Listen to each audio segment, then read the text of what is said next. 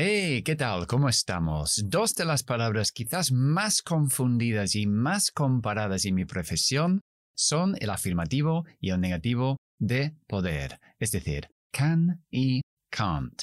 Hoy te explico exactamente cómo diferenciarlos y cómo identificarlos. El motivo por esta confusión es porque los alumnos aprenden que las dos palabras tienen la misma pronunciación, excepto la T que lleva la negación al final. Y ahí está el gran error, ya que estas dos palabras son totalmente distintas a partir de la primera C.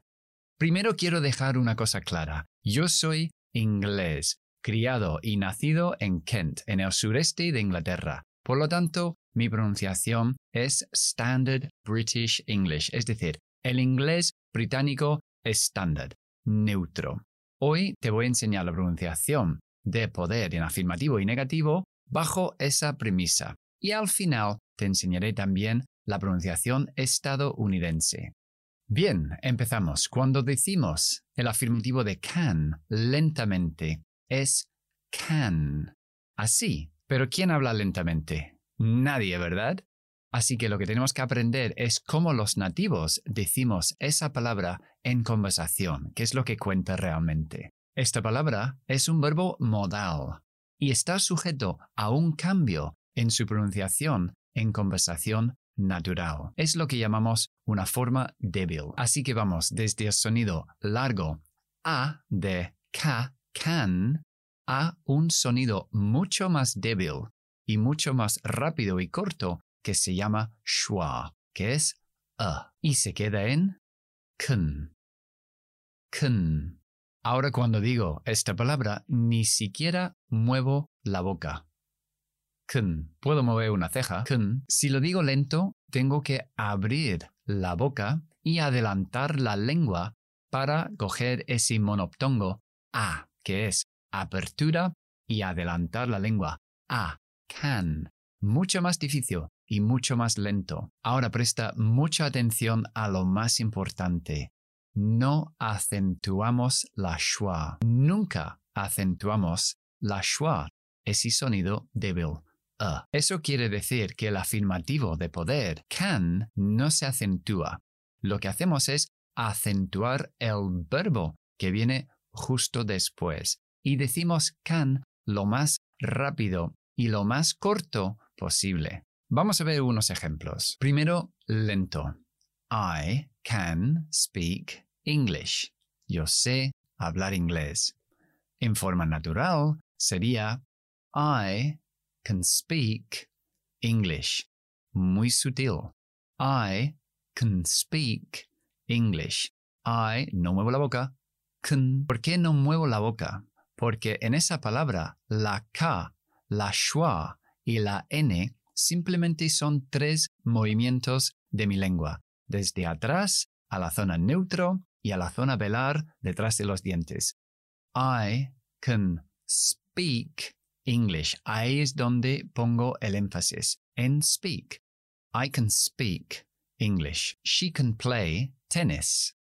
My dog can jump really high. Bien, vamos a ver cómo diferenciamos esa palabra tan débil, tan corto, kun, de su negación, que es can't. En primer lugar, toda negación en inglés se acentúa, así que esta palabra siempre es acentuada. Esa es la primera y gran diferencia. Segunda diferencia, la A que hay en la negación no es ni la A ni es la schwa, sino es una A larga, un monoptongo largo que es A, A, como en coche.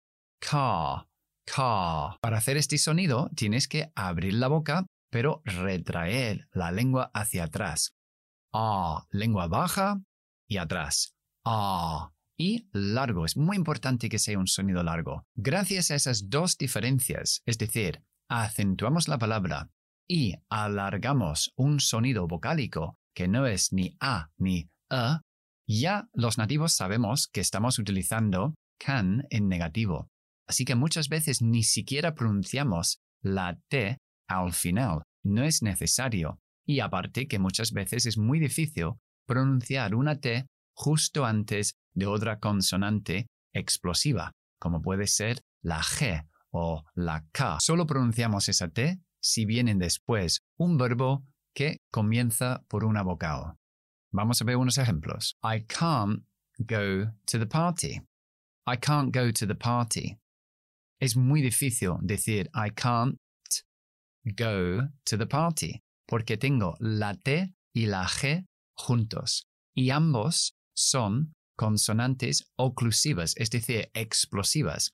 Y hacer dos explosiones uno detrás del otro es muy complicado. Ahora bien, si el verbo comienza por una vocal, como en esta palabra open, entonces sí pronuncio la T. De hecho, la T es el comienzo de la siguiente palabra. Eso se llama linking. I can't open. I can't open.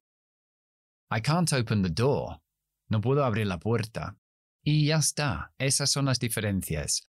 I can play tennis. I can't play tennis. I can play tennis.